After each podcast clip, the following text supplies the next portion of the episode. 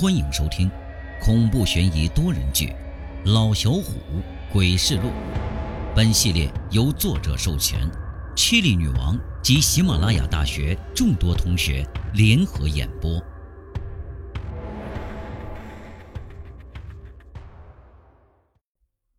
本集故事由小川说书、大民播讲，徐小 K、百变观音、黎曼妖。Chili 女王联合演播。对于八零后来说，是最苦的一代，也是最幸福的一代。上有一群老人，下面有两个孩子。把孩子交给老人来照看，自己就可以安心的去奋斗事业，或者去跟朋友花天酒地，每月按时打钱，就算是尽到了责任。可老人照顾孩子，就真的好吗？高洁呀，把刀放下，你去自首吧。你还不到十八岁，是不会判死刑的。就当爷爷求你了。八十多岁的高姥姥，哭的是老泪纵横。他都不记得上次哭是什么时候，不过这次，他的心在滴血。老头强忍着眼泪，劝了自己孙子两个多小时。地上躺着的是他的老伴，全身上下被砍了二十多刀，尤其是头上。两道血淋淋的伤口深可见。面前这个拿菜刀的，正是他们百般疼爱的孙子高杰。今年只有，也是这个只有十四岁的孩子，在三个小时之前，活生生砍死自己的老伴儿，一手带大高杰的亲奶奶。自己的左手已经被挑断了手筋，连动一下都不可能了。血液滴在地面上，他已经完全感觉不到任何的疼痛。我不会去自首的，我爸一个月给你们两千多，我要二百块钱，说了好半天，你们才给我一百五，还想让我去自首？我做错了什么？为什么要去自首？奶奶多大岁数了？她早晚得死，早死晚死有什么区别？我才十四岁，我不能去坐牢，不能没有手机。高杰说着，拿着菜刀一步步逼近爷爷。那你就滚，滚得越远越好。我就当你死了，没你这个孙子。走吧，走吧。高老头对于高杰手里的菜刀并不畏惧，死亡对于现在的他来说，也许是一种解脱。老伴儿被砍死，孙子是凶手，他都不知道怎么跟自己的儿子说这件事儿。该死的是你，只有你死了，就不会有人管着我玩游戏，管着我花钱。我爸妈打回来的钱全都是我的。高杰举起菜刀，对着爷爷。菜刀和衣服上沾染着奶奶的血迹，双手踩在血泊之上，身体哆嗦的非常厉害。高杰呀，我们要是都死了，你在这个家，谁给你做饭？谁给你洗衣服？谁给你钱花呀？高老头退到墙根，面前就是自己老伴的尸体。这时候的高姐脑子是一片空白，她不知道以后该怎么办？但她知道自己绝不能被抓，如果坐牢的话，那她的游戏怎么办？这么长时间，好不容易玩到白金，还没来得及换装备，怎么可能放弃呢？此时，一个可怕的想法跳出高杰的脑袋：杀了爷爷！只要杀了爷爷，趁着天黑，把爷爷奶奶的尸体都埋了，那这个家就是我的，我也不需要去坐牢，以后想干什么就干什么，没人能管得了我。爸妈打回来的钱，我可以随便花。想干什么干什么。由于高度紧张，高杰的脚踩在奶奶尸体的胳膊上，奶奶的胳膊竟然活动了一下，发出清脆的骨骼的破裂声。而就在这时候，诡异的一幕终于发生：高老太的胳膊竟然动，然后一把抓住高杰的右小腿。高杰的腿啊。本来就哆嗦的厉害，由于右腿失去了控制，他是一跟头摔跪在爷爷的面前，菜刀掉在了地上，高老头瞅准机会，一脚踩住之后，抡圆巴掌，啪，一下子就打在了高杰的脸上。哎，你还敢打我？高杰被打得身体歪了一下。腮帮子肿了，想要跟爷爷继续对峙，可是刀被爷爷死命的踩在脚下，一连几次没办法拿出来。好，你不给我刀，难道我不会找别的东西吗？说着，高杰松开菜刀，准备起身，四处寻找趁手的东西。就在他回头的时候，他才看见奶奶的尸体。一只手抓住他的右小腿，两只眼睛死死盯着他。最关键的是，嘴角上还挂着一股邪笑。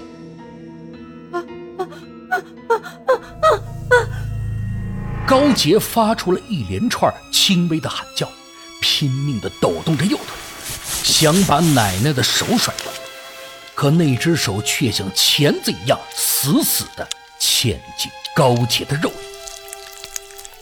奶奶此时僵硬地坐了起来，头上跟大动脉流出的血早已经凝固。用另一只手抹了抹受伤的头部，硬生生的从里头取出了一块带着皮肉的头盖骨，然后发出尖锐的笑声：“爷爷，爷爷救我！爷爷！”高杰现在手里已经没有了菜刀，又看见如此诡异的一幕。吓得身体不断的往后蹭，可是被抓住的右腿却怎么也挣脱不开。老爸，老爸！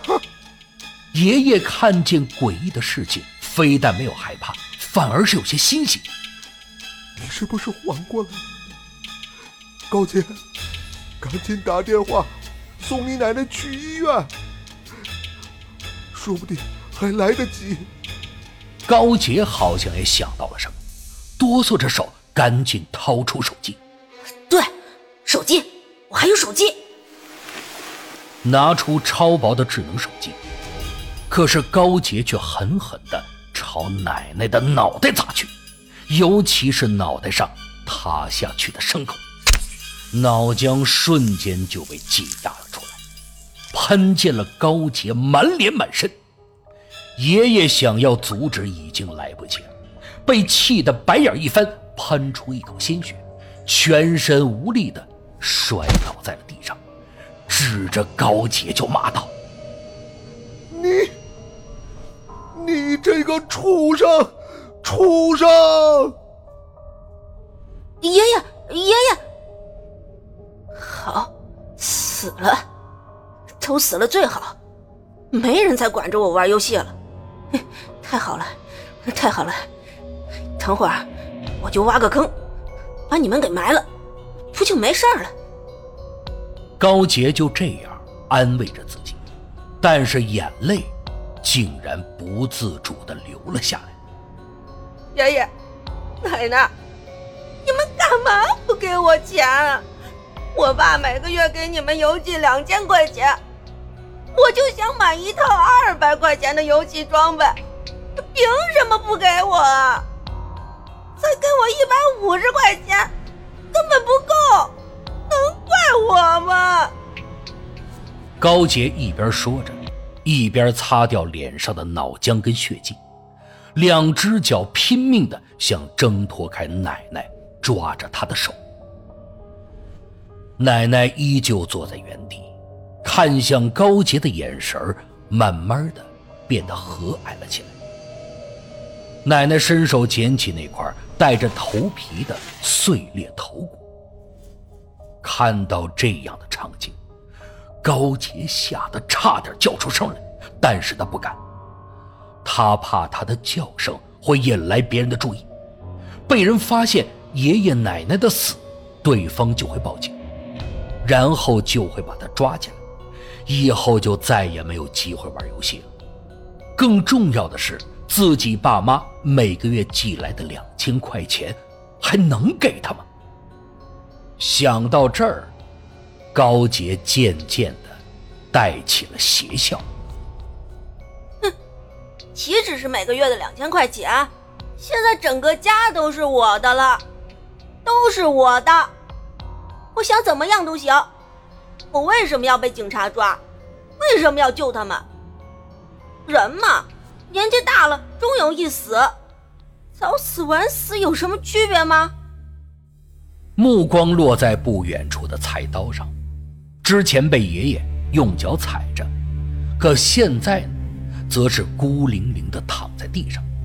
他伸手拿起菜刀，瞅准奶奶的胳膊，狠了狠心。他想把奶奶的胳膊砍断，然后等到天黑就把他们给埋了。就在高杰举起刀的时候，奶奶的手忽然之间松开，高杰的右腿恢复了自由。他慢慢的把腿抽出来，只是右腿酸麻的厉害，根本就不能移动分毫。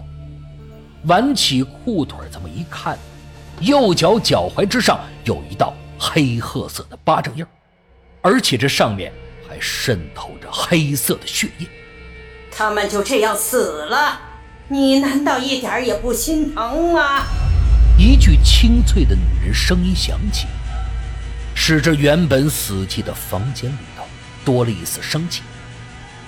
高杰此时抬起头来，看着奶奶的身体缓缓站起来，以一个很刁钻的角度转头。看着高杰，但是这声音难听的要命，脸色更是惨白的吓人。奶奶，高杰不可思议的喊了一声。高老太太扭过头来，看向旁边，然后一步步朝着高杰走了过来。此时，奶奶大动脉的伤口正冲着高杰，里面仿佛能看到根根如镀的血管和筋骨。别叫我奶奶，我可不是你奶奶。这个声音，这个声音根本就不是奶奶。奶奶之前的声音虽然严厉，但那是慈祥的。可眼前这个人的声音透着恐怖，配合着头上脑浆往下淌着，散发着腥臭之味。你不是我奶奶。你是谁？你是谁？高洁蜷缩着身体，一步步的向着门的方向蹭去。你是谁？你要干什么？你要干什么？别出去了！如果出去的话，你杀死奶奶的事情会被人发现，你要去坐牢。没有钱花，没有手机玩哦，你多没意思呀！奶奶正一步步的走向高洁，慢慢的呢，奶奶变了模样，从一个熟悉的面孔变成了一副狰狞陌生的面孔。原本花白的头发，此时变得漆黑，微微一低头，这脑浆跟鲜血。竟然洒在高洁的身上。此时的高洁想夺门而出，管他以后能不能上网，现在最重要的是活命。要是命没，那他费尽心思打出的游戏账号找谁玩去？那里头可都是他最喜欢的装备。放过我，放过我！只要你不说出去，我什么条件都答应你。那你就去死吧！高老太的一只手以极快的速度伸进高杰的心口里，高杰连喊都没来得及，就见高老太从他心口这儿掏出了一颗东西，那是一颗跳动的黑色心脏，往下流淌的竟然是像墨汁一样的血液，然后整个房间是腥臭的。可此时奶奶呢？竟然捧着这颗黑心咬了一口，弄黑了奶奶大半张的脸。啊，这是第九十八个孩子的黑心了。啊，我要凑齐九十九个，那就可以进入轮回了。说着，奶奶。竟然把一整颗心都吃下去，然后往地上一躺，又变回原来的样子，仿佛这一切就像从来没有发生过一样。高杰低头看了一眼，胸口这儿有一个大大的血窟窿，里头空荡荡的，什么都没有。今晚还有一场比赛，我。我打不了了。高杰缓缓的闭上眼睛，手指触碰到自己的手机。一直到一个月以后，高杰家中传出腐烂的尸臭味，警察破门而入，看见地上躺着三具高度腐烂的尸体。少年死者的胸口位置赫然有一个触目惊心的血洞。就在当天晚上。电视台发布了一条这样的新闻：今天中午十一时许，本市辖区内 A 村发生一起重大刑事案件，三位村民于家中惨遭杀害。据初步调查，被害人系祖孙三人，其中一名老年女性身中二十三刀，另一名年仅十四岁的被害者心脏被挖，手段极其残忍。这是本市连续发生的第九十八起入室杀人案，具体原因还在调查中。本台将继续跟踪报道此次事件的调查结果。而就在另一个村子里，一个十三四岁的孩子正拿着砍刀，指着自己的奶奶：“你给我钱！我让你给我钱！”哎呀，你你把刀放下！你要多少钱，我给你。一个若隐若现的身影出现了，他用兴奋的语气说道。啊，他要的是你的全部，自然也包括你的命。太好了，你就是第九十九个黑心的少年。哈哈哈哈哈